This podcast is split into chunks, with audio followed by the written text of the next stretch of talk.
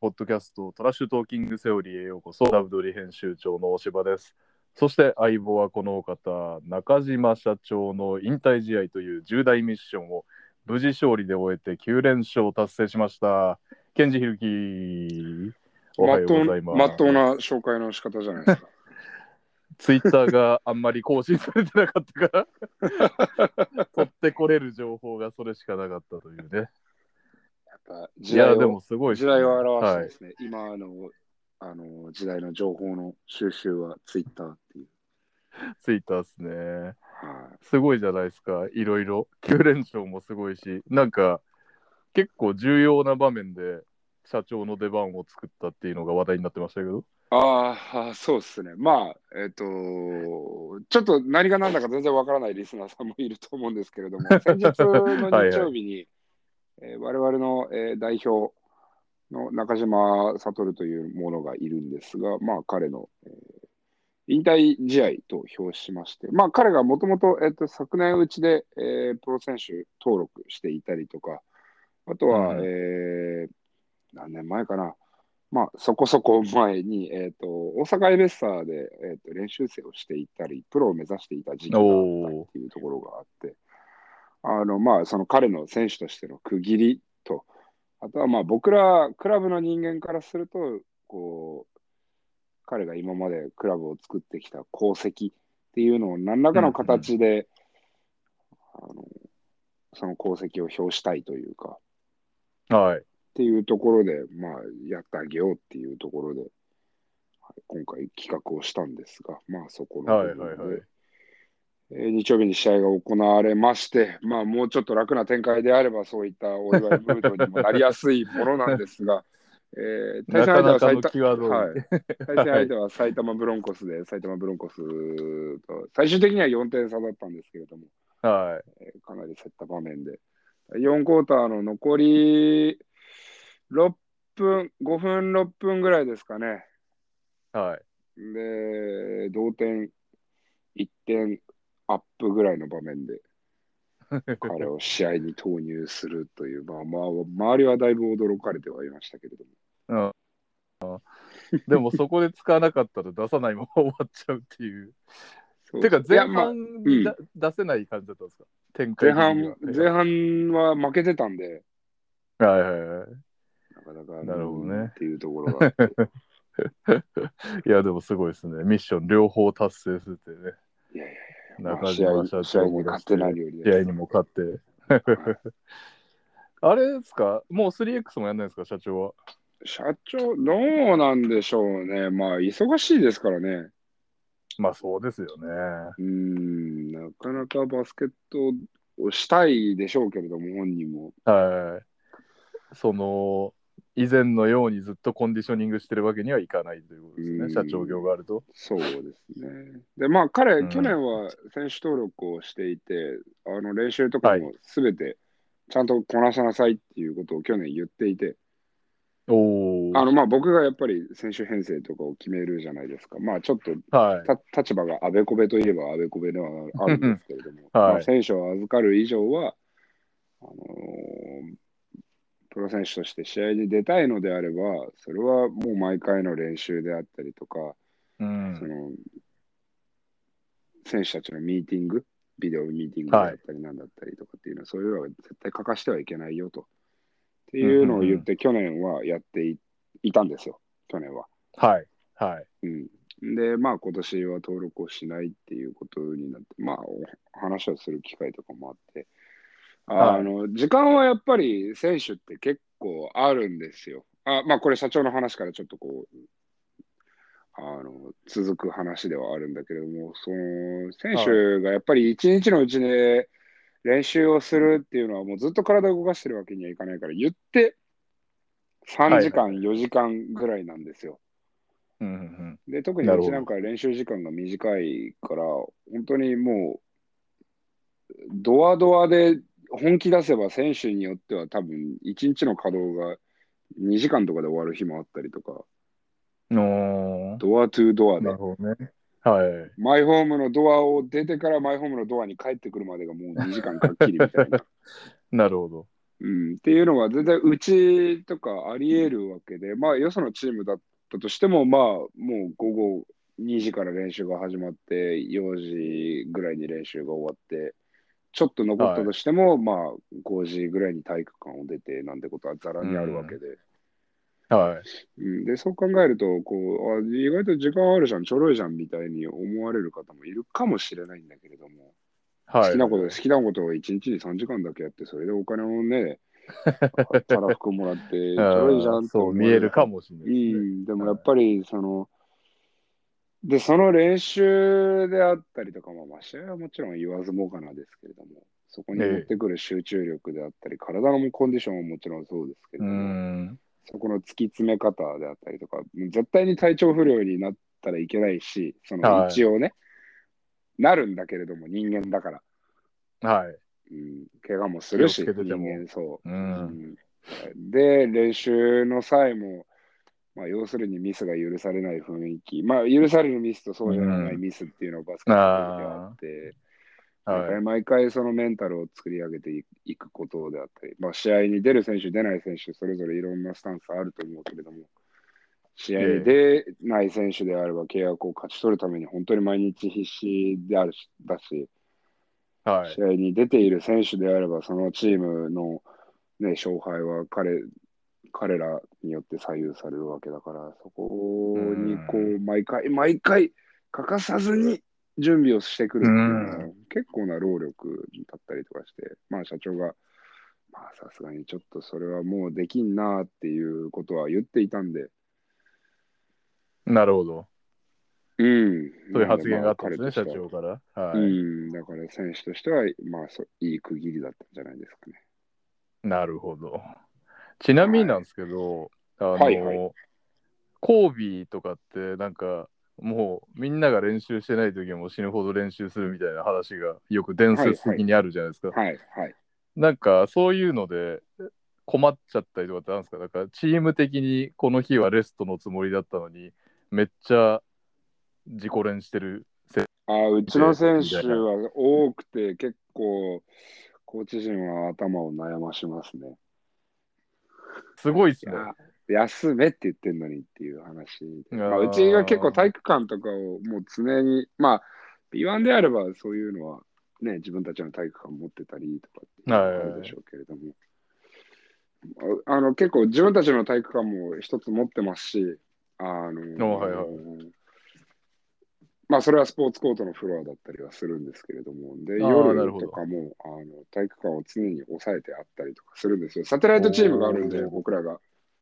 ああ、はい。そう育成チームがあるんで、そこにトップの選手がひょひょろひょろって出てきたりとか、うん。まあいいんだけれども、あのそれはたまには休んでくれよって思う選手も結構いますね。えー、なるほどね。どうなんでしょうかね、楽なんでしょうかね、練習がね。もっと練習でうんやんないとって。言わなきゃいけないのかな、もっとやんなきゃいけないのかな。まあでも、あれっすよね。それなんか、あ、そっか。なんか体をいじめる的なのはオフにやるんですよね。ちょっそうですね、うんあんまりシーズン中はないですね。と、うん。まあ、まあ、あと僕の考えに、自分で、自分で作ってこいよっていう、そうでなければ責任取るのもあなたですよっていうところがあったりはするんで、なるほどね。はいはいあんまはい。りじゃあ、あーコンディションが上がってこないね、しょうがないね、じゃあ、あの、そこの部分、2週間、3週間バッファー持ってあげるからちゃんと作ってきてね、その間みんなのバスケットの成熟はちょっと置いといてあげるからなんて、そんな甘い話は絶対ないから。そうですよね。もちろんね。うんうんうん、なるほど。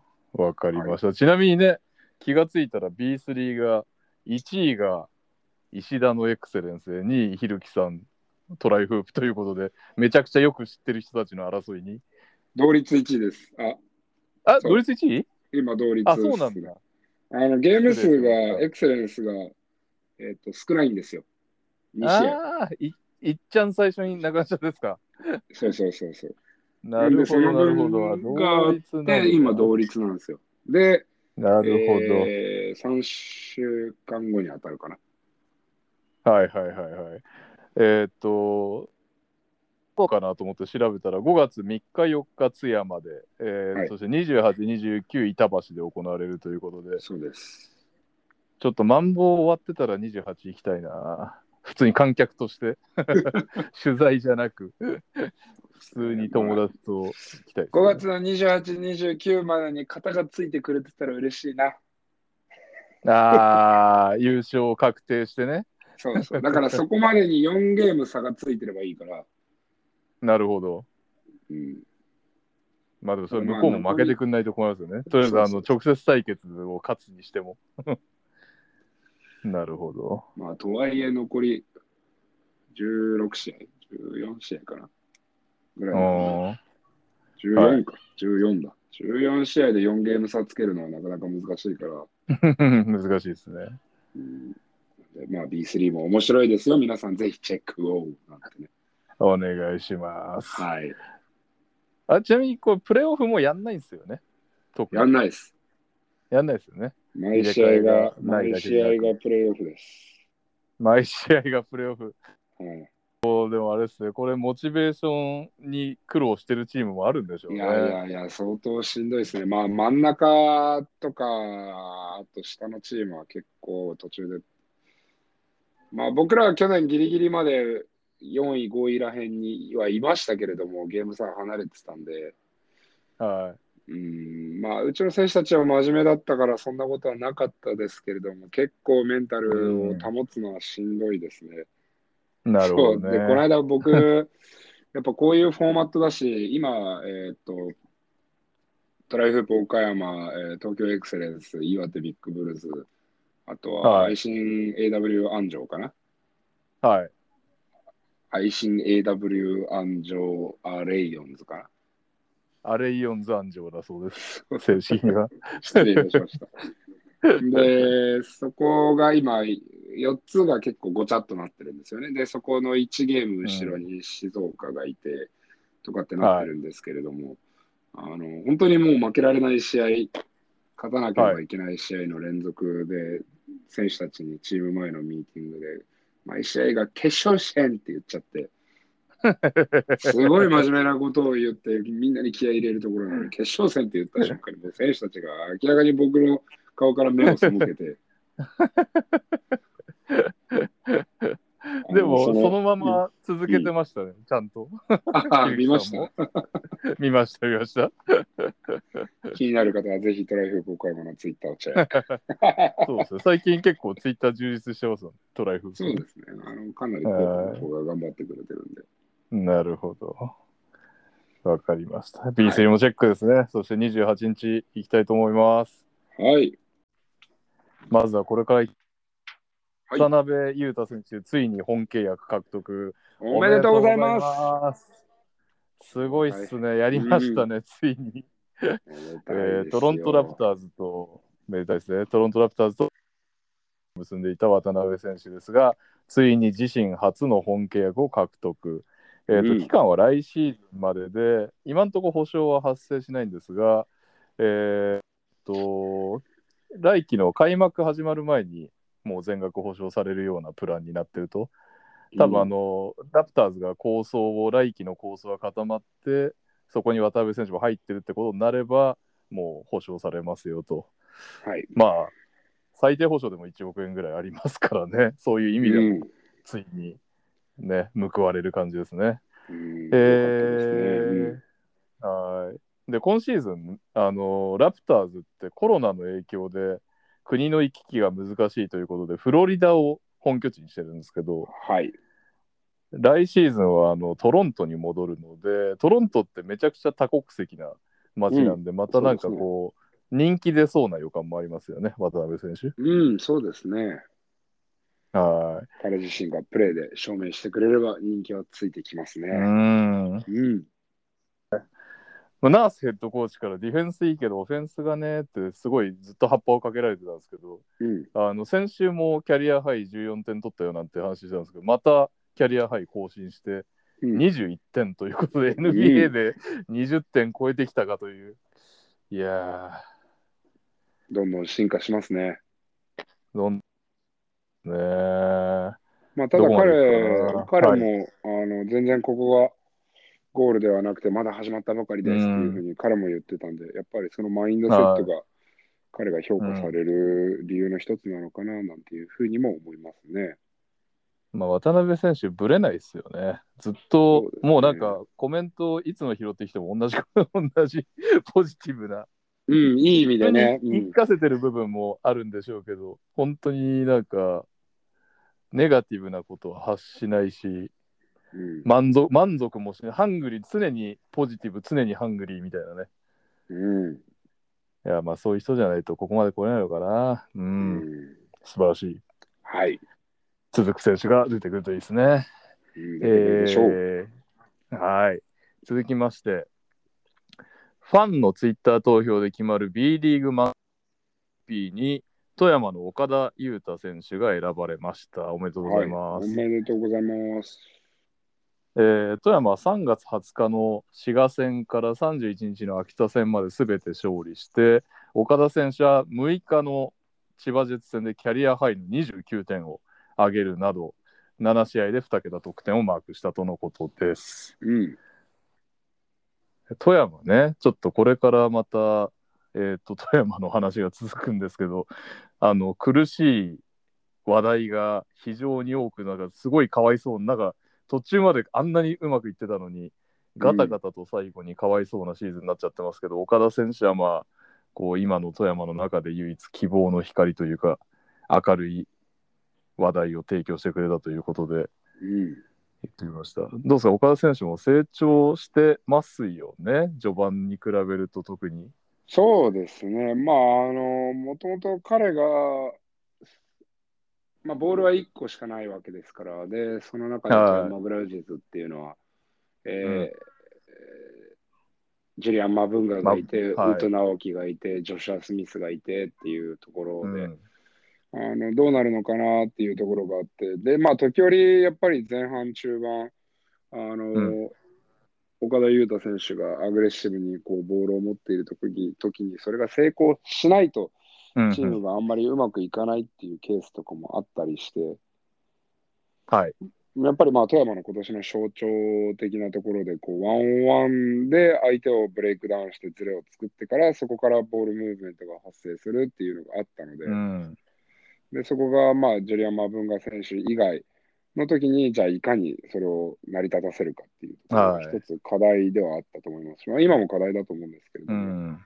まあ、彼がこれだけコンスタントに活躍ができるのであれば、それは富山にとっては一つとても大きなことだと思いますね。そうですね。はい。そして、その富山のちょっと打撃系いきますと、1個が、ジョシア・スミス選手、やっぱりドアを壊してた事件ということで、はい。あの先週、ドア壊してた疑惑を報じたんですけど、確定しました。で先週の秋田戦ですね、退場処分となった際に、えー通路のドアを壊したらしいということで、うん。噂ではなく本当に壊してたということで、けえーあのーテクニカルのドアぶっ壊した分で合計3試合出場停止と15万円の罰金。うん。えー、スミスは先週末の試合を欠場して次の新潟戦もお休みということでうん。ソロモン選手の解雇に続きチャンピオンシップ出場を目指す富山には大きな痛手というそうですね。感じですね。いやーなんとか なんとかとどまってもらいたいですがあの4試合のカード自体はそんなにきつくないんですよね。確か新潟、うんうんうん新潟、北海道、北海道かなんかなんで、まだまだ諦めるところではないですが、すねという感じですね。うん、で、アルバルクが、えー、何が残ってるんだ？いや、アルバルクは休んでたので、めっちゃまたじゃあメモってきたんで、最後に、トピックの最後にやりましょうね。かしこまりました。はい。富山系続きまして、これが一番最悪ですね。橋本康介選手、アキレス腱断裂。うん。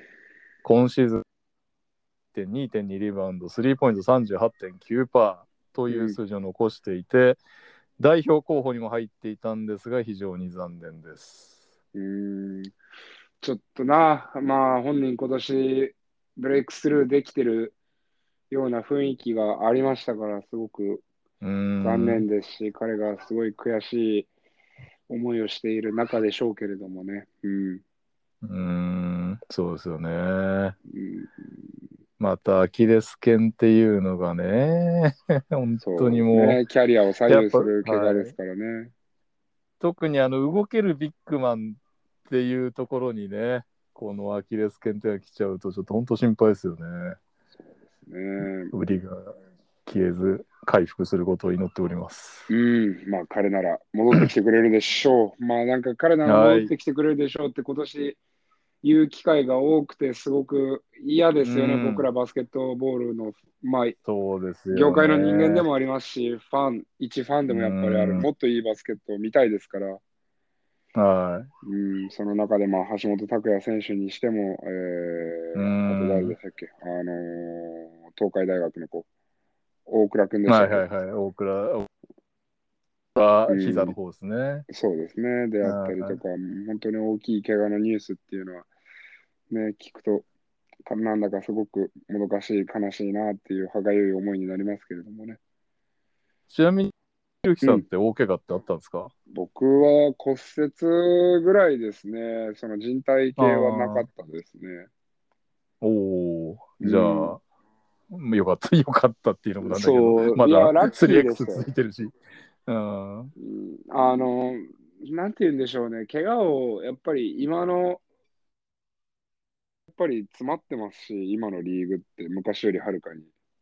うん。うん、で、そうですよね。うんまあ今年はコロナの影響がやっぱり多分にあるのかなって思わざるを得ないですよね。ああ、言ってましたよね、ひるきさんね。うん、コンディショニグ、ング、そのオフシーズンのコンディショニングもちょっとコロナの影響うん足りてない部分もあったりとかって話ですよね。そうですね、本人たちの気づかないところでやっぱりそこが蓄積ダメージみたいなのがあって、もしかしたら試合でそういうのが出てしまっているのかもしれないですね。とはいえ、やっぱり皆さんの、ん？いやと、はいえ、うんうんより変則になりあますよねそうそうですね。あの中止になって延期になると。はだからい。ね、すいません。おはい。いえいえいえ、まあ、とはいえ、ね、みんなの前でバスケットをするっていうのは選手たちであればやっぱりしたいでしょうから、はい。そうですね。うん、まあ、来季はあまり、怪我の暗いニュースがない年になるといいなと思ったりしますね。ということで、だ出し切る前にすみません、そんな話になってしまいましたが、実はアスフレのマスコ選手もやっちゃったということで、アキレス腱なです。そうんでしたね。はい。まあ、もともとね、まあ、多かったんだけど、ようやく去年、健康でプレーして、アスフレで開眼した感じで、満を持して B1 デビュー。で、まあ、うん信州でちょっとあまりフィットせず、再びアスフレでリスタートっていう状況下でのアキレス腱ということで、うん。いやー、こちらも厳しいですよね。なんか2人ともね、やっぱりこう、ストーリーをみんなが知ってる選手。うん。うーん。本当連連発になってしまいますが暗いニュース。マスコ選手ならやってくれるでしょうってやつですね。もそうですねう、と信じるしかないですね。うん、まあ、あの、やっぱりこれだけスケジュールが過密になってきて、あとは、あの試合自体の強度も昔よりはるかに上がってると思うんですよ、フィジカルになってああ、あのそうでしょうね。入ってくきて、日本に入ってくる外国籍の選手とかもレベルがどんどんどんどん、やっぱもうそれこそ、ね、国を背負って戦ってる代表選手とかが日本に入ってきたりとかっていうのが増えてきましたし、すごいですよね、NBA 外国籍の質は。ってはい。いうところでいくと、やっぱりこうバスケットの強度が上がっている。で、選手たちもその中で戦わなきゃいけない。で、怪我がまあコロナの影響があるにしろないにしろ、やっぱりこういう結果になってしまってるっていうところは、またこう、さまざまなクラブが選手たちの体をじゃあどうやってコントローうルするん。もしくはそれを、えー怪我をしない体作りをするであったりとかっていうところに、あのより目を向ける理由の一つにはなるでしょうから、まあ、うん環境が、これをきっかけにもっともっと選手たちの環境が整備されていくといいですね。はい、そう。うん、えー、さえー最後あのチャンピオンシップワイルドカード争い前に最後1個だけ同じアスフレでケイン・ロバーツ選手 NCWAD はい。ニーブルック大学に進学が決定ということで、はい。えーイインターナショナルスクール卒で年齢的には大学進学まであと1年。日本のプロが B- B2 アスフレを経由して、えー NCWA に行くという試みが、うんこれでちゃんとあの進学が受理されたということで初の試みが成功という形になりました。はい。これね、なんか東堂さんがだいぶ頑張ってアレンジしたような話ですよね。うん、すごいですね。まあ、あの、NCWA ってすごいルールが本当にレギュレーションがうるさいですよねてはそれこそ、まあ、お金をもちろんもらっちゃいけないのもあるんですけれども、例えばそのウェアであったり、シューズであったりとか、い。うん。そういったところとかも、じゃあ本当に必要なのかどうなのかとか、まあ、交通費とかにしても、すごい厳しいんですよね、いろんなところが。いや、そうなんですようね。ん、だからそれを、厳しすぎて、て、言いがかりみたいなので、急に試合出れなくなったりしますからありますね、ありますね。はなんで、まあ、そこはアレンジしたアースフレンズ東京 Z もそうですし、うまあ、その東堂ヘッドコーチもそうですけれども、この新たななんか道を一つ示して、うん。あのこういったアメリカに行きたいけれども、ちょっと今うん自分のいる大学じゃ物足りないとか、まあ、地方の子とかもそういった、えーケースがあり得るかもしれませんし、そうですよね。うん一つの道としてありかもしれないですね。うん。にはちなみに NBA でプレーするのを目標に掲げているということで、熱いですね。頑張ってほしいです。ちなみにあの NCWA 厳しい問題で思い出したんですけど、あの昨日発売になりましたアイル醤油デリック・ローズ。あの、替え玉、替え玉事件したっつって優勝、準優勝を取り消されたことでおなじみのデリック・ローズさんなんですが、はいはいそのこととかについても赤裸々に書いてますんで、ぜひぜひあの、うんうんうんご興味ある方は買っていただけるとありがたいです。はい。ちょっと替え玉事件をリスナーの皆さんにもうちょっとこうなんか、もうちょっとちょこっと先出しししてあげてくださいよ。はい、あのデリック・ローズ選手は、一応あの、試合自体は、ですよね、メンフィス大学タイガースで、聞きながら、えートーナメントを引っ張って、うん。えー決勝まで行ったけど、マリオ・チャルマーズの、マニアックな話ですけど、マリオ・チャルマーズのそうですね3で、はい。え。ーと延カ長カンザス大学の。うん。そうなんですよね。で、延長の末、敗れるという、まあ、少なくとも、こう、なんですかね、あのーえーみんなが、全米が注目するマーチ・マットネスで大活躍っていうのが認められて、これが、その、全体1位指名のね、うん。あの、大きな、なんていうんですかね、あの理由になったと思うんですけど、要因になったんですけど、後から、えー、とそもそも大学受験の大会、サットっていうんですか？SAT ですね。SAT。あれが、えー、と替え玉だったと NCWA に言われて、前期公式記録が取りったという、なんかそういう話があるんですが、それについて、えーローズがこうだこうだということを言ってるんですけど、はい。まあ、あれも病んでましたよ。なんかその自分は結局それで、えーっと、行って、いい給料もらえたけど、そのチームメイトたちに俺のせいで申し訳ないことをしたっていうのを書いてましたね。せっかくこの NCWA で準優勝したっていう方だったのに、うん。自分は NBA 行けたからいいけど、それ以外のやつらがかわいそうだみたいな話をしてましたね。なるほど。じゃあ、その真相や細かい赤裸々に語っているところを、ぜひ、はい。書店でお買い求めになってってことですね。はい。よろしくお願いします。はい。よろしくお願いします。はい。えー最後のトピックなんですが、チャンピオンシップワイルドカード争いです。えー宇都宮と琉球の地区優勝が決定しましたね。うん。はい。まずは東地区からいきますが、その優勝決定した宇都宮を置いとくと、まず週末に今週ね、今週のピックアップゲームでも取り上げる千葉、2位千葉対3位川崎がうん行われて、なんと川崎が連勝、うん。えー順位自体は入れ替わってないんですが、勝率4厘差まで迫ってます。はい。はい、そして横浜に連勝した渋谷が宇都宮に連敗した富山を抜いて4位浮上富山が5位転落です、うん。はい、で6位アルバルクは土日を北海道に連勝してまだギリギリ戦線脱落してないという感じですかね、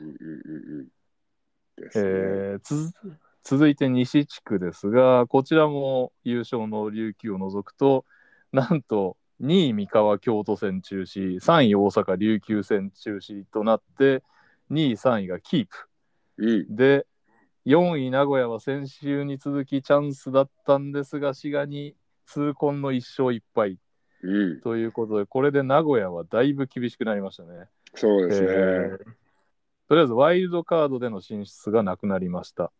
うん。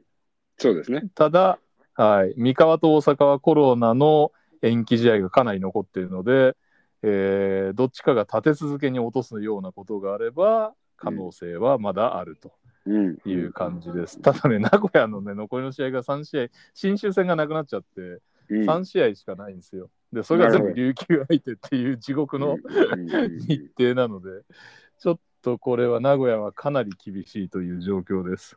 そうですね。えーまあ、負けてくれないときついですよね、多分要素が。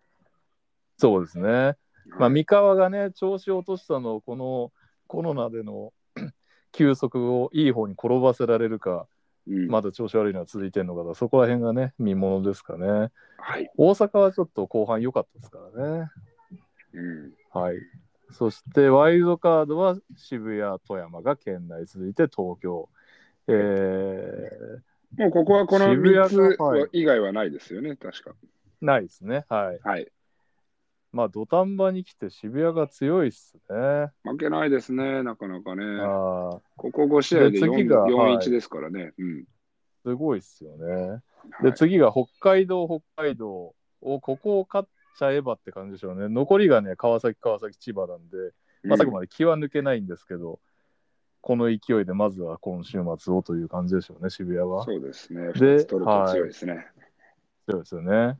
はい。で、戦力離脱が相次いで厳しい富山なんですが、先ほどちょっと触れましたが、相手が新潟、新潟、北海道、北海道と、下位チームとの試合が続くので、まあ、なんとかしのげればという感じですね、富山は。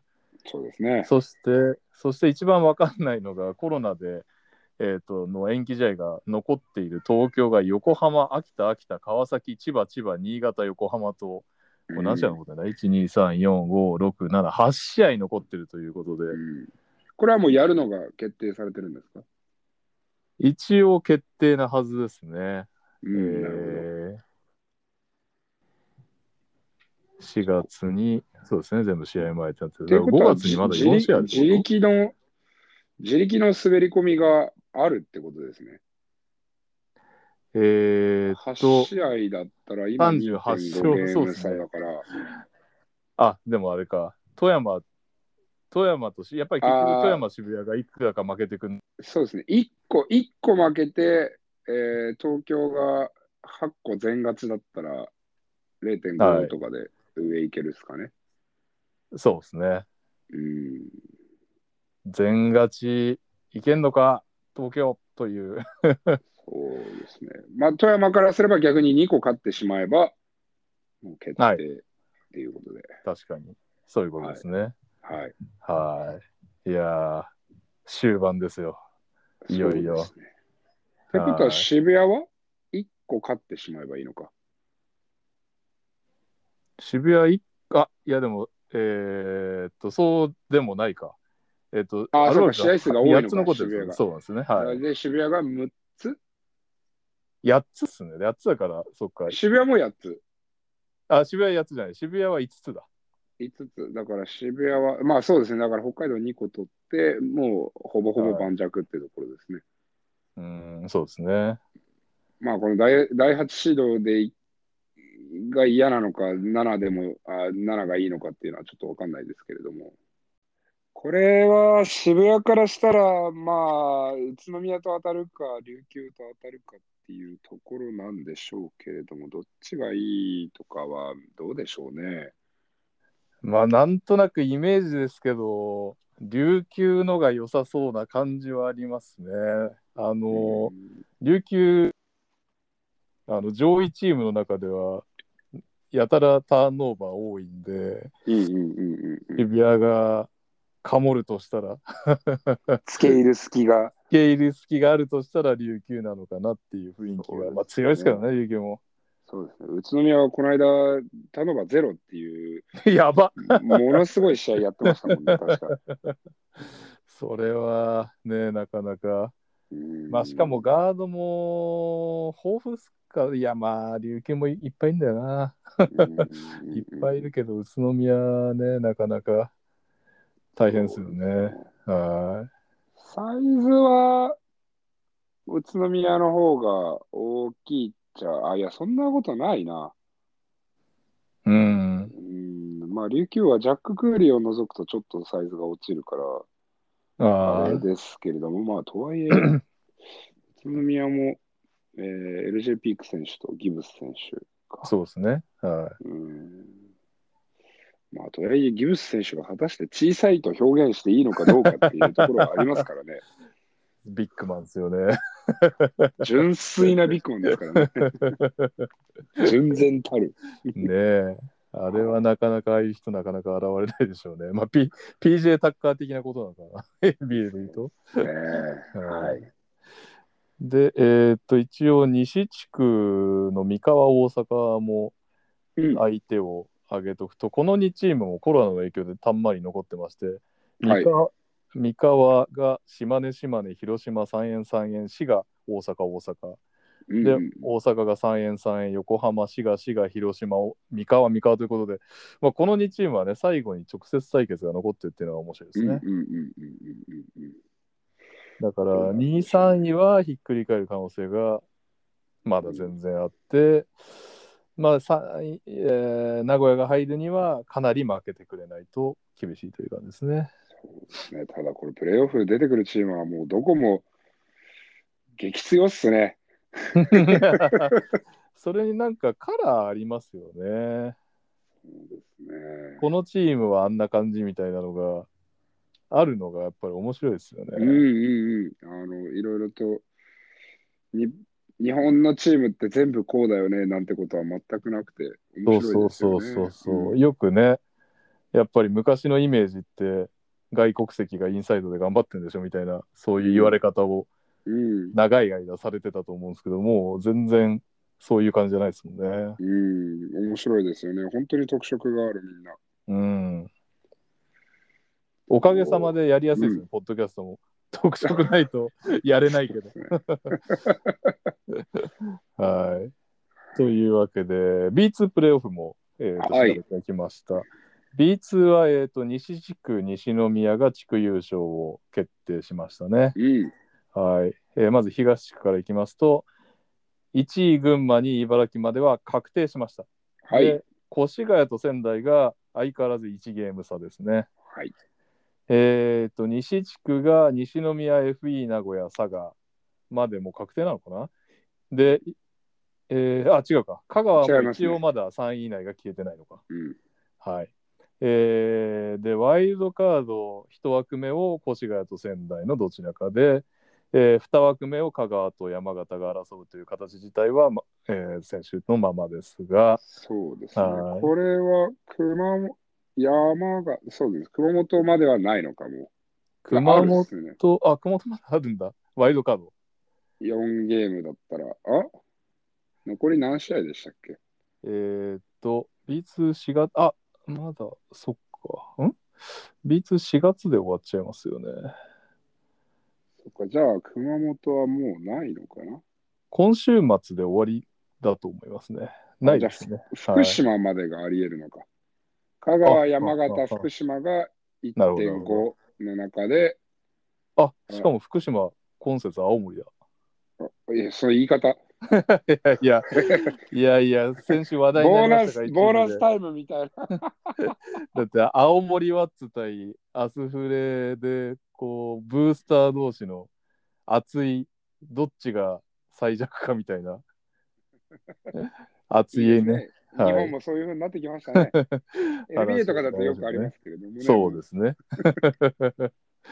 ただ、タンク、タンクしても何もないですからね。そうですね。日本の場合恩恵がないですからね。はい。そっか、今節で終わりか。えーっと、越谷は茨城、仙台は群馬。うんあれこれワンチャンあるんじゃないの？仙台なんか群馬2連勝してますよね。うん山形、福島、あ、山形 Z だ。はいはい。おおなるほど。香川は？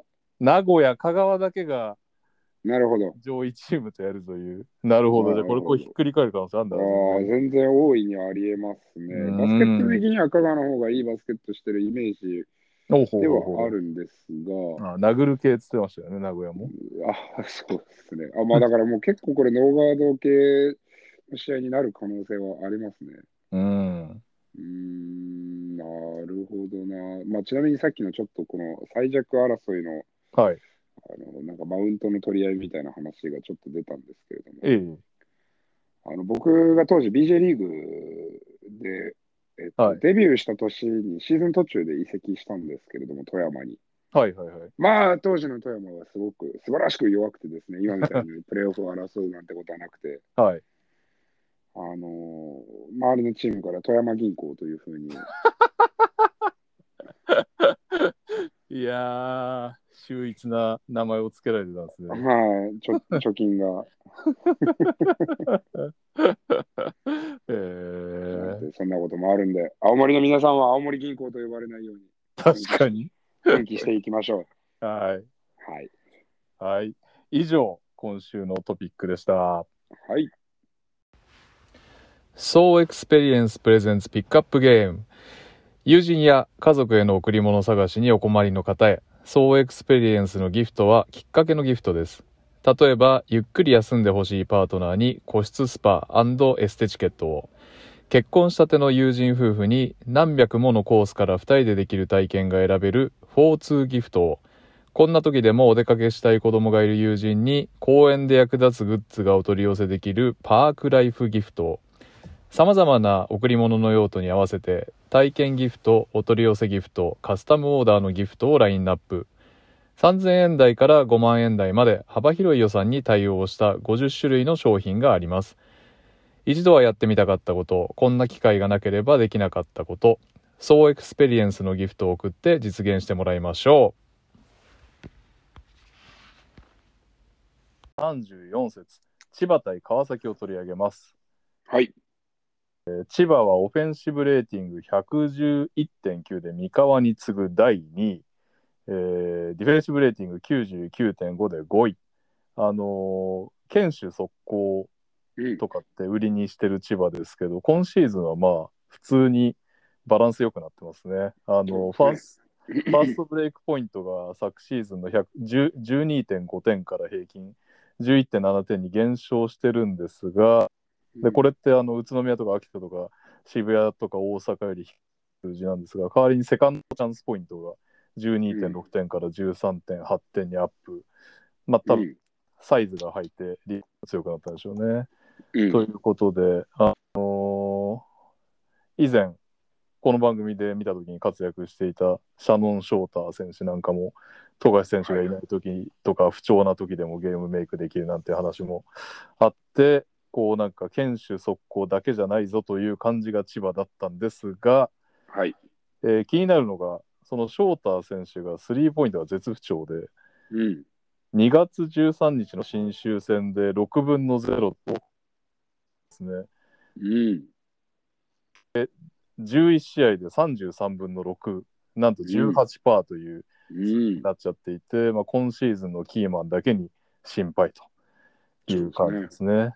うん。で、川崎はオフェンシブレーティングが108.0でリーグ7位、で、ディフェンシブレーティングが99.0でリーグ4位ということで、まあ、川崎の場合、先週取り上げたばかりなので、うんにしますが、えー、幾何枠にニック・ファジーカス選手がいるんだけど、外国籍3人もみんなビッグマンというのが特徴的です。うん。で、中でもファジーカス選手、ヒース選手は外の選手シュートがうまいし、まあ、アギラール選手も打てるということで、うん。ビッグマンも3を打つことで3のアプアテンプトを増やしています。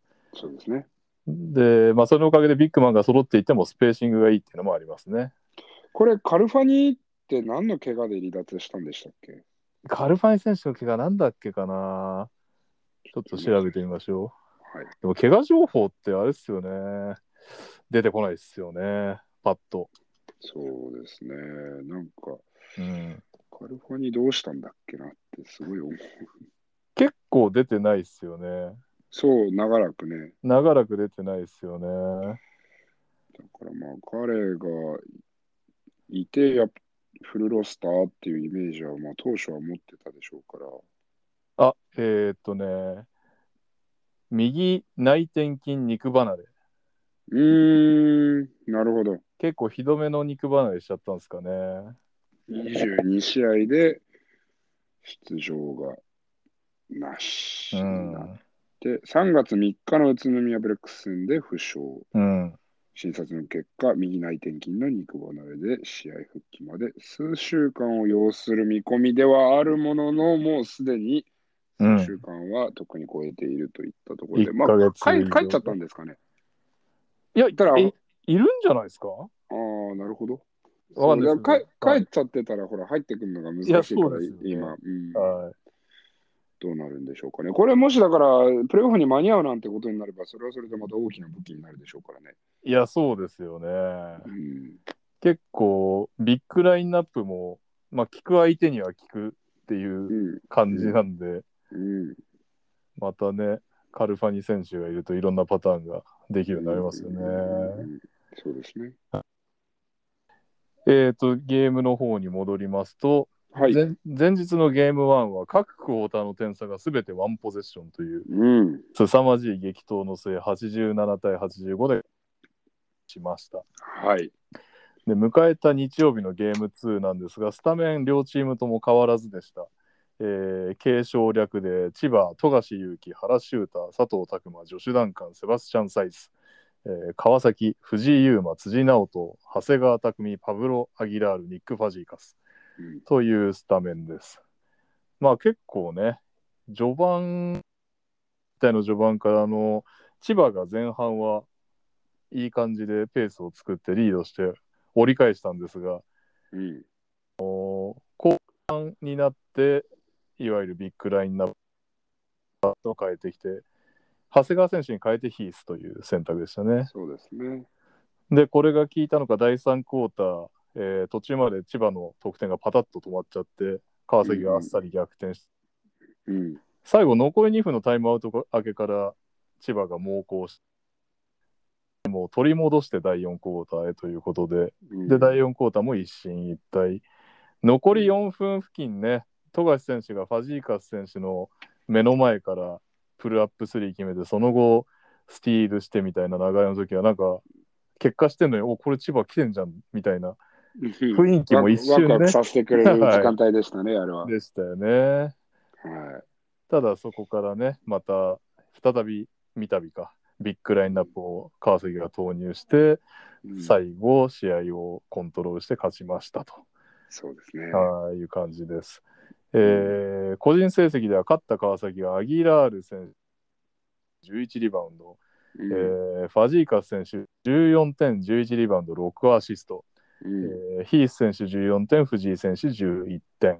うん。で負けた千葉はダンカン選手が18点10リバウンド。富樫選手16点6アシスト4スティール。サイズ選手12点原選手11点といううん。ことでしたがいかがでした？ひるきさん。うーん、どうでしょうかね。まあ、どちらのチームも自分たちの決定力になかなか納得はいってない。まあでもディフェンスの強度は高い試合ではありましたし、特に3クォーターに入ってからもう一段とインテンシティが上がったようには思えます。ただまあ、どうでしょうかね。あの、川崎の方とかはちょっともったいないタイムオーバーとかもうえんー前半していたりとか、あとは、えっと、前半で言えばセカンドチャンスを千葉ジェッツが結構、えーサイズ選手であったりとか、ギャビン・エドワーズ選手のところで作っていたりとかっていうのがあったので、あのーっていうことでいくと、まあ、前半はい。の、えーお話をするのであれば、川崎がターンオーバーが多く、かつオフェンスリバウンドも取られてういる。ん。はい。うん、っていうところでいくと、まあ、少し自滅感はあるのかなという、前半に関して言えば。なるほど。それがなければもっと楽な、ね、下手すれば10点、14点とかっていうところをアップした状態で入ってこれて、うん。そうすると千葉は追いつかなければいけないから、何か策を、えー打たなければいけない、リスクを取らなければいけないっていうところで、うんもう少し楽な試合展開ができたのかもしれないなという印象でございました。なるほどね。はい。あのー千葉がやっぱりインサイドの選手がまあ決めきれてなかったですけれども、まあ、セカンドチャンスであったりとか、うん。スリーポイントの部分で取れてはいたので、試合に食らいついていたなというイメージでしたが、まあ、この選手あ、この選手、誰がっていうのを取り上げるのであれば、まあ、この試合はアギラール選手ですうね。ん。うん、攻守に大活躍。そうでしたうね。んあの大きいですけれども、決してすごくスローというわけではなくて、スリーポイントラインでボールを受けて、クローズアウトをしっかりやっつけて、レイアップなんて場面も多く見られましたし、あの髪型がかぶってて、あれ？ファジーカスこんな動けるの？と思ったらアギラールっていうパターンが結構ありましたね。それも髪型とか、髪型って、髪型じゃないって。頭型。頭型ね。うんはい、なんで、まあ、それが印象ですかね。まあ、川崎が苦しみながらもしっかりと勝ち切ったっていう印象ですかね。試合展開的には川崎の方が良かったかなと思いますね。まあ、さっきも言ったように、シャノン・ショーター選手、スリーポイントが入っていなかったりとか、まあ、この試合も決定率はそんなに素晴らしいわけではなかったですし、はい。あのなんかシャノン・ショーター選手がちょっと苦戦してるなという印象を受けました。はい。はい、なんでそこがちょっと、ここから入って、やっぱり今、原選手にしても前半入ってて後半入らなかったりとか、うん。佐藤拓磨選手もそんなに、えーと大きくオフェンス面で貢献するっていうこともなかったので、そうですね。ディフェンスはうんいいシーンありましたけどね、佐藤選手。オフェンスはあんまり思い浮かばないですね。そう、プレイメイクっていうところでいくと、まあ、そのサイズ選手とギャビン選手、あとはダンカー選手なんかもそうですけれども、まあ、黙っててもあの得点であったり、あのプレーっていうのは、若干の上下幅はあるでしょうけれども、あやってくると思うんですよ。はい。ただ、富樫選手とシャノン・ショーター選手が、あ。うん。もっともっとコンスタントにあえー破ってくる、まあ、ズレを作ってくる、もしくはプレイメイクしてくるっていうようなことがないと、うんなかなか千葉の今の構成、はい。うん、だと厳しいのかななんていうふうには感じましたね。なんか手数が少ないなというふうにはう感じました。ん。なんか、翔太選手が不調で、最終的にめちゃくちゃ富樫選手に負担がかかりまくって、最後、まあ、ガス欠したのかどうかわかんないけど、ミドルを落としてターンオーバーっていううん富樫選手のポゼッションで終わったんですけど、なんかちょっとふ負担でかそうな感じはありましたね。そうですね。まあ、富樫選手はね、まあ、良くも悪くも富樫選手ですから、あれは。うん。うんまそれはまあうん、でもあれか、行くか。行くかとは。あそこはまあまあ、疲れてよ。まあ、ますよね。そこは投げるでしょうね。ただ、まあ、うんその前のプレーとかは確か彼が作って誰かにさばいてた気がして、うんうんうん結構、し前半からいろんな人間にボールを散らしてる、努力はしてるなっていうふうには見られたんですよね。うん、確かに。うん、だどうなんでしょうね。今の千葉の内情が知りたいですよね。だからまあ、うん今、セカンドユニットで藤永選手とかコー・フィリッピン選手とかが出てきてるけれども、うそこはどうなんだろうな。まあ、フィリピン選手は何個かバスケットを取ってましたけれども、うん。うんなかなかこれは宇都宮とかと比べると、うん、セカンドユニットが怖いなっていうところは若干思いましたね。まあ、だからチャンピオンシップを狙うのであれば、まあ、琉球、宇都宮であったり、川崎であったり、うん。そういったところを倒していかなければいけないっていう中で、そうですね。千葉が何か一つパンチにかけるなといったところですね。そうですよね。うん、あそこね、うん西村選手もまあ、また戻ってくるんでしょうが、っうん、て感じですよね。ちょっとな、翔太選手、序盤見たときめっちゃ良かったからな。そう、だから彼のはいあの活躍がない、あって成り立つものだと思うんですよね。そうですよね。チーム構成的にね。そうーん。どうなるかっていったところ、まあ、怪我しなくてよかったですね、富樫選手、途中であーそうですね下がってたのがあったので、ええまあこれからプレー選手とフ。接触したんでしたああ、っそうです、そうですけ。うん。逆に言えば藤井選手が僕、やっぱ素晴らしかったですねって、もう代表を入れてあげてもいいんじゃないかなと思うんですけどね。もうかくなに入らない男、入らないっていうか、入れてもらえない男、藤井選手。謎だ、結構あれですよね。あの一時期の金丸選手じゃないけど、うん、な謎ですよね。どんなにやってもいけないっていう。結構僕の中では圧倒的にいいですね。うーん、うんいや、まあすごいですね。大体外れないしな。ピックアップ、川崎何試合かやってますけどね。うん、大体活躍してますもんね。毎回ベタ揉めしてますもんね、僕ら。そうですね。ズレも作れるし、ディフェンスの強度も高いし。そうですね。まあ、あとはその、B リーグになって、特に年々やっぱりレベルが上がるってこう僕らも常々言ってますけれども、はい。あのレベルが上がるっていうことは、それこそやっぱり総力戦になってくるっていうところもやっぱりあって、セカンドユニットの重要さ、今、まあ、千葉のところで言いましたけれども、はい。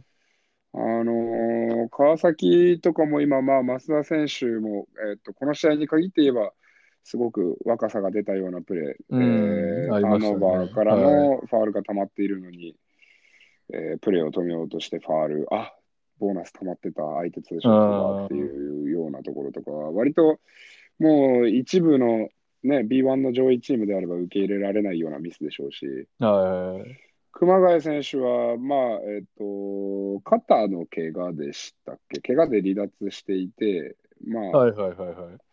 ラインナップに復帰だけれども、かなり動きが悪かったので、まあ、ちょっとしか出てないんで、判断はしづらいんですけれども、うーん、なかなか、川崎もセカンドユニットが苦戦してるのかなっていうところはありましたね。まあ、とはいえ、増田選手、別に悪いわけではなかったんで、結構いいカッティングとかもしてましたし、ファールももらってたんで、確かに結構いあの相手にとっては嫌そうなところに合わせうてきますよん、ね。フリースロー落としてましたけどね。確かに。確かにそうですね。はいそう、だからまあ、そこが、長谷川選手とかは割と計算できるうん。ところのウィングではあると思うんですけど、増田選手、熊谷選手、大塚選手うん。であったりとかが、もう一個安定すると、川崎はそうですね。うん、手がつけられないんじゃないかななんて思います、まあ何せ相手が宇都宮とか琉球とかって想定すると確かにそこの部分はあれですねステップアップ必要な感じがしますね。そうなんですよ。だから、宇都宮と琉球っていうところを軸に考えると、うん。宇都宮と琉球って本当に誰が出てもほぼほぼ変わらないというか、みんうなんそれぞれ武器はあって、ペースのありますね。ペースのあのこう変化はありますけれども、はい。かなり厄介というか、ガードもしっかりしてますしね。うん、なんで、そこの部分ですよね。あそういう意味で、そういう意味でっていうか、あの、思ったんですけど、あれですね、辻選手はやっぱりなんか得点してなくても聞いて、聞いてるように見えたんあ、いや、ですけど、辻選手、いいですね。なんかあの、結局、かあの千葉とかって、富樫選手以外ドリブルからプレーメイクできる場面がほぼこの試合なかった気がしたんですけど、はい。あのやっぱりだ藤井選手と出ても篠山選手と出ても辻選手ってセカンドハンドラーとして別にただのシューターじゃなくうんプレーメイクできちゃうところがうん。めちゃくちゃこの重い展開になった時にすげえ有利だなっていうそうですね。ボールが止まらないですよね。一個止めてももう一回やられちゃいますからね、逆サイドでピックアンドロール。そうですよね。うん。だからそこら辺ははい。うんオフボールから、オフボールスクリーンからも出てこれますし、そうですね。うん、まあそもそもシュートあるから頑張ってつかなきゃいけないし、うん。厄介ですよね。そういう意味ではそこら辺はあの琉球とか宇宇都宮と比べてもこう遜色ない感じが川崎の方はありましたね。そうですね。うんまあ、千葉はねちょっとコロナでリズム崩したっていうのもあるでしょうけどうんいろいろハーフコートになった時にどうなるかっていうところですね。どうなるかですね。うんちょっと調子戻ってきたら面白いですけどね、これで。あとは、えーっと、解説、まあ実況の方ですね。解説は塚本さんだったんですけど、あ、塚本さ実況の方が、はいあのー確実にちょっと狙ってんなっていうところが、ありました？中もうショーター。ーのフローター、ショーターのフローターってずっと言って、ファールでコールが変なのがあったら、まはい。驚きの轟きとかもう、ちょっとこの人、本当にやめてと思って、絶対わざとだわと思って、ああ、気づかなかった。驚きの轟なんて言ってました。言ってましたね。だからもう狙ってるでしょとう思って、絶対こう、あのマイクの裏っ側でニヤニヤしてんだろうなと。うん結構でもそう考えると実況解説もなんかだんだん色出てきて面白いですね。楽しいですよね。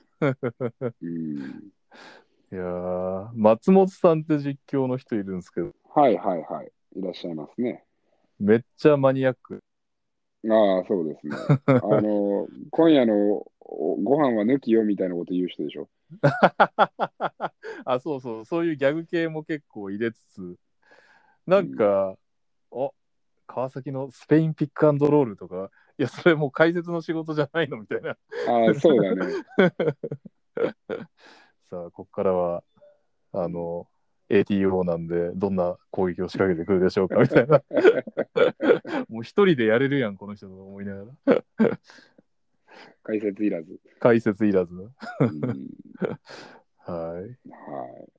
というわけで、はいえ。ー、あっぱれはじゃあアギラール選手ですか、あれはアギラール選手ですかね。うんそういつの間にかスタメンになってたもんなしかもうんヒヒースでしたもんね最初、ああ、そうでしたね。うんアギちゃんか藤井選手ですかね。うんうんまあいいことですね主力が順当に活躍したというそうですね。うんうんうんうん。わかりました。いやー、はいこの2チームはね、確実にチャンピオン、ね、またこっからの、千葉なんか特にそうですけど、こっからの修正もチャンピオンシップでお楽しみにというはい。ところでしょうか。はい。えー以上、ピックアップゲームのコーナーでした。えー続きまして、次節の注目カードです。はい。えー来週は、えー本日ですね、4月21日に行われる琉球対名古屋を取り上げます。はい。えー名古屋はもう負けられないという状況ですね。えーしかも残残りの5月の2試合も両方琉球戦ということで、どうにかね、うん。今日叩いておきたいところだと思います。はい。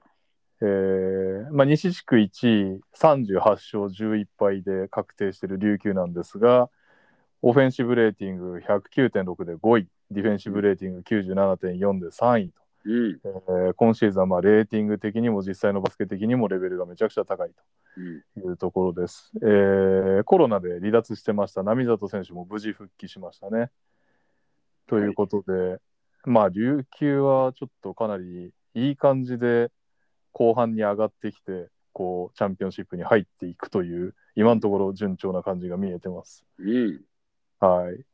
えーで一方の30勝23敗 ,23 敗、えー西地区4位名古屋なんですが、オフェンシブレーティング106.5で8位、ディフェンシブレーティング102.8で8位と、両方8位ですね。で、以前、斉藤匠選手が B リーグで一番ミドルシュートが入るというね、話をしまして、ね。クリス・ポールとかね、クリス・ポールとかケビン・デュラントよりも入るというデータを紹介しましたが、はい。えーチーム全体でも、まあ、梶山ヘッドコーチの好みなのか、基本的にシュートが上手い選手が多いですよね、名古屋の場合は特徴として。そうですね。はまあ、例年、本当にスリーポイントのテンプトがリーグで一番多いなんてことが例年はありましたから、ちょっと今年のデータは分かんないですけれども、今年は信州がやたら打ってますね。うん。はいいつもは大体もう名古屋、もう名古屋のスリーポイントを止めないとダメだみたいなことはいは、スカウティングレポートでありましたけれども。そうですよね。はい。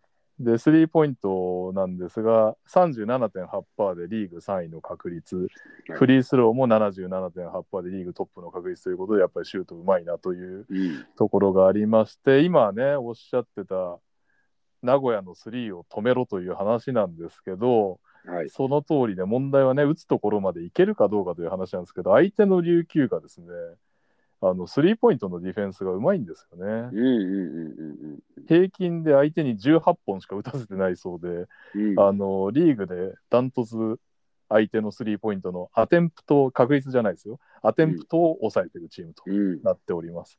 えーというわけで、名古屋はそもそもいつも通り高確率のスリーを26本ぐらいですか、24本、うん名古屋その辺25本前後打ってると思うんですが、そのくらい打てるのかどうかというね、うんこの辺が見どころかなと思いましたが、ひるきさん的見どころお願いします。うーん、そうですね。まあ、琉球が、まあ、それこそ前、調整の話をしましたけれども、そのあからさまな調整とまではいかなくても、無理をする必要はやっぱり絶対になくて、はいはい。で、まあ、このワイルドカード争いがどうなるか、えっ、と、まあ、おそらくは、えー今の段、今のままでいくと渋谷が濃厚。うん。うん、っていうところになると思うんですよね。で、はいえっと、渋谷とは確か、えー一勝一敗、今季は。おおうん、なのであの、決して得意な相手でもないですから、ー。うん。そこの部分で、まあ、選手たちのコンディションとかも考えつつ、はい。どうするのかなっていうところですね。まあ、あとやっぱ、並里選手が入ってくると、なんか、これぞキングスみたいな感じに戻りますよね。そのうん。圧倒的なパフォーマンスではないんだけれども、はい。やっぱりキングスの魂は並里選手なんだなっていうのを感じうますよね。んなるほど。なんかチームがすごいエネルギッシュっていうか、うん。うん、象徴しますよね、なんか彼がね。そうですよね。あ、そっか。あれ？これってひょっとして、ちょっと待ってくださいね。並里選手がひょっとして帰ってきて、これ沖縄アリーナ初？初ではない？そうかもしれないですね、ねえ沖縄アリーナは。この間がアウェーでしたっけ？この間があれになっちゃったんですよね。中止？中止が多かったですよね。沖縄アリーナやるって言ったのに中止だみたいなのが。うんうんうんうん。そうそうそうそう。そうそうそう。三河三河が4月10、11で潰れて、17、18の大阪が潰れてるんで、おそらく初じゃないですかね。こけら落とし的な。これは、あ、沖縄アリーナ自体はもうやったんじゃないですか？あ、ややってます？やってるはず。えっ、と、どこと相手だったっけな？広島じゃなくて、あ失礼しました。テンションかけてそう、並里選手は初めてかもしれないですね。あ、いや、ちょっと待ってください。これ初っぽい雰囲気ですね。3月が沖縄画。上げるだけ上げて潰れたってこと？そうじゃないですか。おそらく。で、4月が青学青学で、中止中止、豊橋来てるので、おそらくこけら落としなんじゃないですかね。うーん、なるほど。いいですね、役者が。並里選手がちょっと見せ場盛り上げたりしたら、熱狂がすごそうですね、沖縄アリーナそうですね。あーいや、これ、あれだな、気合入るな、沖縄。頑張っ、頑張 名古屋負けると面白くなくなってしまうけど、これは沖縄は気合入ってそうですね。うーん、そううんですね。はまあ、名古屋はな、もうなんか毎年毎年、いい選手いるのに勝てないっていうのをなんかちょっと払拭してほしいですけどね。い。タレントレベルやっぱすごいっすよね、名古屋も。うんでもなんか、強豪チームって言われると、うんっていう感じなんですよね。毎年実毎年。1回戦で負けてますもんね、いつも。B リーグになってから。ね、去年ちょっと惜しかったですけどね。ああ、一昨年か。おそうそう、去年なかったです。うんそうっすね。なかなか。はい。まあ、もっともっとバスケットにこう突っ込んだ言い方をすれば、あのうんその体制でじゃあ勝てんのかっていうふうに、そろそろ疑問視してくる声とかもあるでしょうからね。なるほど。うん、首脳陣の入れ替えであったり、主力選手の入れ替えであったりとかっていうのは、うんやっぱりずっと、ずっと同じチームを保つためにはずっと勝たなければいけないというのは、もうプロスポーツ業界の常ですからね。そうですよね。はい。なるほど。そんな勝負係の名古屋対記念すべき沖縄アリーナ初の琉球という一戦、うんえ、ー来週取り上げますので、ぜひ皆さんもご視聴の上、お聞きいただければと思います。はい。はい。というわけで、この番組では各コーナーのスポンサー様募集中です。ご興味ある企業様は、ツイッターでご連絡ください。そして聞いてくださっている皆様、ご意見、ご感想はツイッターでハッシュタグトラッシュトーキングセオリーでお願いします。えーというわけで、今週も投稿いただきました、ミキ・マキさん。えーありがとうございます。ありがとうございます。毎回楽しみに聞いています。えー個人タイトルの選考基準ですが、スリーポイントとフリースローは成功率ではなく決めた本数で王者を決めた方がいいと思うのですが、お二人はどのように思われますか？例えば成功率がフリースローなら85%以上、スリーポイントなら38%以上で最も本数を決めた選手が王者とか。うんなるほど。これいい視点ですよね。うん。あの既存の概念をうん。とらわれない感じでいいですね。はい。まあ実際、こんなになんならフリースロー85%も入ってなくても、たくさん打ってくる人嫌ですよね。たくさん打ってくるとか、たくさん決めてくる人は。うんうんうんうん。相手もファールになるわけだし。まあ、スリーポイントだってね、38%って相当高いでしょうけど、30たとえ35%でも5、6本入るんだったら、そっちの方がいいですよね。そうですね。まあ日本がすごくスリーポイントっていうものにうん。なんかとらわれてる感じがしなくはないですね。ああ、というのは？えっ、と、海外だと得点王、アシスト王、リバウンド王とかはすごく注目はされますけれども、スリーポイント王っていうところにどこまで、いや、はいもちろんランキングは出ますよ。えただ、えっ、と、例えば、なんて言うんだろうな、パーセンテージのランキングもそうだけれども、え。うん。えっと、1試合でどれだけ打ってきたりとか、アテンプトがどれだけあったりとか、まあさっき言ったようにフリースローの話がもうもろにそうなんですけど、はい。フリースロー王とかももちろん、えっと、なんだっけ、ホーナセックがね、90何パーで取ったりとか、うん昔 NBA でもありましたけれども、はい。その1試合で何本フリースロー獲得してたりとか、実際決めてたりとかっていうのも、あの海外では結構重視されてて、なんか日本ってその得点とアシストと同じぐらいスリーポイント王がなんか、ちやほやされるのは、うん。まあそれはもう、いや、確率高いのはもちろん、確率が良かったらいい選手、当たり前、それはもうもちろんそう。で、ランキング乗るためには1試合に何本か打たなければいけないっていうのが絶対、うんもう今、今のレギュレーションでもう決まってるんで、なるほど。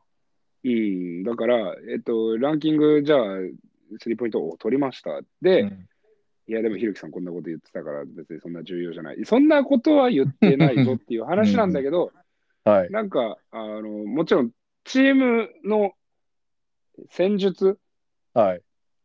であったりによって打てる本数とか、あとはそのスリーポイントにどれだけ重きを置いてるかっていうところチームによってまた全然違ったりするんで、はい。そうですね。うん、うん、なんかそこが、こう、アシスト、得点っていうリバウンドっていうのはもうなんかバスケットの根幹の部分だったりしますけど、はい。スリーポイントっていうと、なんかちょっとその、もうでっかい主軸からはもう一個グレードが落ちるのかな、なんていうのが個人的な意見ではあったりはするんで、あの、質問者の方がおっしゃってくれてるように、うん。えー、とどれだけを決めて、どれだけの本数を決めていたりするのかっていうのは、実際僕ら現場レベルの人間は、あの見てます。はい。えー、ああ、そうな、45%なんだ。えー、で、1試合どんぐらい決めてんのって、やっぱり絶対なりますから。まあそうですよね。うん。でまあ、お遊びぐらいに捉えといたらいいんじゃないでしょうか。そこまで言っちゃう。うん まあでもね。まあ、そのランキング自体がもうそんなもんですし、やっまあぱバスケットチームスポーツだから、はい。その個人がスポットライトが当たるね、得点王だなんだかんだっていうのはもちろん大事だし、指標の一つではあるけれども、結局は、うん結局は勝ったやつが偉いんで、まあそうですよねう。ん。はい。はい。わかりました。ありがとうございます。えーこんな風に、えー番組では皆さんの質問、ご感想、ご意見取り上げますので、えー先ほどのハッシュタグまでぜひぜひお願いします。はい。はい。それではひろきさん、今週もありがとうございました。ありがとうございました、朝から。朝から 8時開始という8時です、開始。おかげさまでね、でも今週ちゃんとピックアップゲームの話を本日ですからね、何せ。そうですね。早々に昼までに上げて、はい。皆さんに聞いていただいて、えーピックアップゲームを見ていただくということで。うん。はい。ということで、聞いてくださった皆さんもありがとうございました。ありがとうございました。また来週も聞いてね。バイバイ。バイバイ。